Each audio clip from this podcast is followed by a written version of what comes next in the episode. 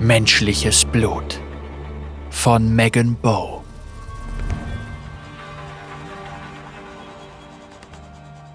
Ein lautes Krachen. Der Gestank von Schmieröl, Rauch und Schwarzpulver. Diese Geräusche und Gerüche gehörten nicht zum Wald. Die Jägerin sprang auf das Geräusch zu und hielt ihren Speer bereit. Sie folgte dem beißenden Geruch durch das Labyrinth aus Stämmen und dichtem Gestrüpp. Schon bald erreichte sie einen vertrauten Ort. Eine kleine Lichtung an einer Uferböschung. Ein flacher, aber schneller Strom teilte die Lichtung, die ruhig, aber dennoch voller Leben war. Es gab so viele Fische, dass selbst ein Junges mit tollpatschigen Pfoten sie fangen konnte. Die Ruhe wurde jäh von schmerzerfülltem Heulen zerrissen. Nidali versteckte sich hinter einem dicken Baum am Rande des Stroms und hielt ihren Speer umsichtig hinter seinem Stamm verborgen. Auf der anderen Seite des Flusses kniete ein männlicher Vastaya mit reptilienartigen Zügen. Er hielt sich die Schulter, und obwohl er vor Schmerzen stöhnte, loderte wilder Zorn in seinen Augen. Die Jägerin sah, dass sein langer Schwanz in einer Falle gefangen war. Riesige Metallzähne hatten sich in seine schuppige Haut gebohrt. Ein Mensch mit einer langen, hässlichen Waffe stand bedrohlich über dem Vastaya. Nidali starrte auf das tote, glänzende Holz, das den metallenen Lauf umhüllte. Sie hatte diese Geräte schon einmal gesehen. Sie feuerten tödliche Samen, die ein Ziel leicht durchdringen konnten und so schnell flogen, dass man sie nicht mit den Augen verfolgen konnte. Sie trat hinter dem Baum hervor und ließ unter ihren Füßen totes Laub rascheln. Der Mann drehte seinen Kopf in ihre Richtung, hielt die Waffe jedoch weiterhin auf den verwundeten Vastaya gerichtet. Nidalis Speer konnte er nicht sehen. Sieh an, sieh an, was haben wir denn da? Der Mensch musterte sie von oben bis unten mit hungrigen Augen. Hast du dich verirrt, Kleine? Die Jägerin wusste, wie sie mit so jemandem umzugehen hatte. Ihre Gestalt wirkte auf die meisten Menschen entwaffnend, da sie nur die Weichheit ihrer Züge sahen. Ausdruckslos schätzte sie die Entfernung zwischen sich und dem Menschen ein und legte sich ihren Speer in der Hand zurecht. Ihre Augen ruhten auf der Waffe in seinen Händen. Er hielt die Reglosigkeit der wilden Frau für Angst und grinste sie an. Hast du sowas noch nie gesehen? Komm, schau sie dir an. Ich tu dir nichts, redete der Mann auf sie ein. Er wandte sich von seiner Beute ab, um ihr die Waffe entgegenzustrecken. In der Sekunde, als sie nicht mehr auf den Vastaya zeigte, wirbelte Nidali hinter dem Baum hervor. Sie schleuderte ihren Speer auf den Oberkörper des Menschen, hüllte sich in ungezügelte wilde Magie und hechtete über den Fluss. In einem Wimpernschlag veränderten sich ihre Züge. Nägel verhärteten sich zu scharfen Krallen, auf ihrer Haut spross flachsblondes Fell und ihre Knochen bogen sich in eine schlanke Form. Der Mann konnte nicht rechtzeitig ausweichen. Der Speer durchbohrte seinen Oberarm und warf ihn auf den Rücken. Nidali landete als gelenkiger Puma auf ihm und drückte ihre scharfen Klauen in seine dünne Kleidung.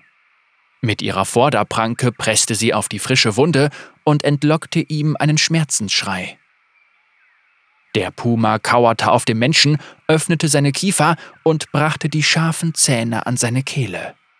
Der Mann schrie, als Nidali ihm langsam in den Hals biss, tief genug, um Blut fließen zu lassen, doch nicht tief genug, um ihn zu töten.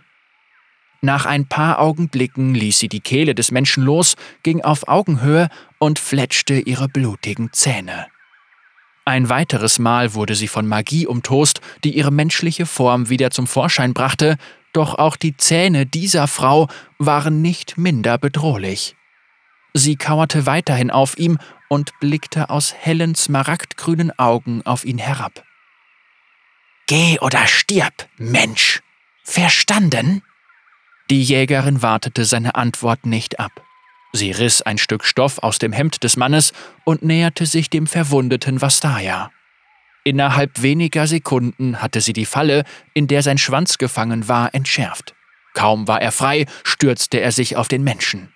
Nidali packte den Vastaya am Arm und hielt ihn zurück.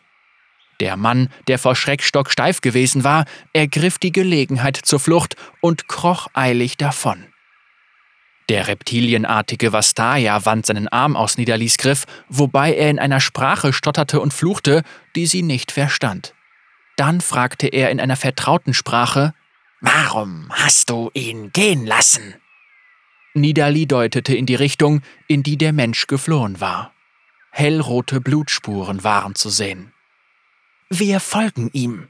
Wenn es noch weitere gibt, wird er uns zu ihnen führen. Wenn sie nicht gehen, werden sie zusammen sterben. Der Vastaya sah nicht zufrieden aus, erwiderte jedoch nichts. Nidali kniete am Rand des Flusses nieder und wusch das Stück Stoff, das sie vom Hemd des Mannes abgerissen hatte. Du hast es Mensch genannt. Er sprach mit einem seltsamen Lispeln. Sein Mund war sehr breit und seine gespaltene Zunge schnellte zwischen den Worten hervor. Nidali wickelte den feuchten, sauberen Stoff um seine Schulter. Ja. Bist du kein Mensch? Nein, ich bin wie du. Es gibt keine Vastaya wie dich. Du bist ein Mensch. Nidali zog den Stoff um seine Schulter fest, was ihn vor Schmerz aufzischen ließ. Mit Hilfe ihrer Zähne zog sie den Knoten fest und verbarg gleichzeitig ein Lächeln. Man nennt mich Nidali. Und dich? Cool kann. Cool kann. Heute Nacht jagt meine Familie. Du wirst dich uns anschließen. Der Vastaya streckte seinen Arm aus, um den Verband zu testen. Er saß fest, ohne seine Bewegungen zu beeinträchtigen. Er sah zu der Jägerin auf, die mit verschränkten Armen über ihm stand. Kulkan nickte.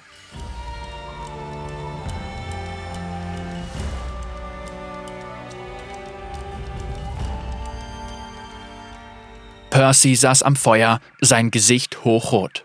Teils wegen des Adrenalins, teils wegen des Biers, doch vor allem wegen seiner Scham. Er hatte seinen drei Gefährten von der wilden Frau erzählt. Seitdem hatten sie unaufhörlich gelacht. Einer hatte es sich nicht nehmen lassen, mit seiner Gitarre um das Feuer herumzutänzeln und obszöne Gebete an die Königin des Dschungels zu richten, während die anderen beiden johlten und tanzten. Seid leise, ihr verdammten Idioten! appellierte er an sie, was ihm nur noch lauteres Gelächter einbrachte. Sie könnte uns hören. Percy war die Sticheleien der anderen Fallensteller leid und außerdem drückte das Bier auf seine Blase, so dass er davonschlich, um dem Ruf der Natur Folge zu leisten. Die Wunde pochte immer noch vor Schmerz, und kein Alkohol der Welt konnte die Erinnerung daran vertreiben, wie sie ihre Zähne in seine Kehle gebohrt hatte. Als er seinen Gürtel wieder festzog, bemerkte er, dass das Singen und Gelächter verstummt war. Selbst der Wind blies nicht mehr. Er konnte weder raschelnde Blätter noch sich wiegende Äste hören. Jenseits des gedämpften Lichts ihres herabgebrannten Feuers umgab das Lager absolute Dunkelheit. Weiter vorne, hinter dem Rand des Lagers, glitzerte etwas in den Schatten. Percy rieb sich die Augen und blinzelte. Er konnte in der Dunkelheit kaum etwas erkennen. Plötzlich knackte und wogte das Gestrüpp. Die Blätter jedes Fahns und Baumes zitterten. Unzählige Augenpaare öffneten sich vor ihm in der Finsternis, und es erklang ein ohrenbetäubender Chor aus Knurren und katzenartigem Fauchen. Percy erkannte die smaragdgrünen Augen, die ihm am nächsten waren. In ihnen war nichts Menschliches mehr zu erkennen. Die Augen schlossen sich und verschwanden, und dann knurrte ihm eine Stimme ins Ohr. Du wurdest gewarnt. Er konnte nicht einmal schreien, bevor die scharfen Zähne seine Kehle umschlossen. Und dieses Mal bohrten sie sich viel tiefer.